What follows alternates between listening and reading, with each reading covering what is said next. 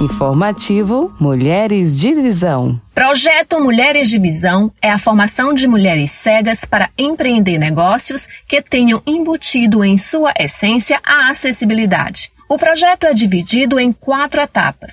Primeira fase, trata-se da formação em si, visando empoderar a mulher em todo o segmento. E para isso, elas tiveram aula de coach, políticas públicas de acessibilidade e comunicação. Na segunda fase, foi aprofundado um pouco mais as técnicas em comunicação, por ser a peça fundamental no desenvolvimento de qualquer negócio. Nessa fase, elas visitaram os veículos de comunicação e provocaram os mesmos a se tornarem mais acessíveis, além de entender como se faz uma notícia. Terceira fase pós-pandemia foi retomada as atividades com todos os critérios obedecidos e a metodologia usada será teoria e prática juntas. E para isso estão previstos quatro negócios, tendo a acessibilidade como foco. São eles: consultoria de audiodescrição, restaurante acessível, consultoria para faculdades com materiais acessíveis através de gravações de áudios livros. E na área da beleza,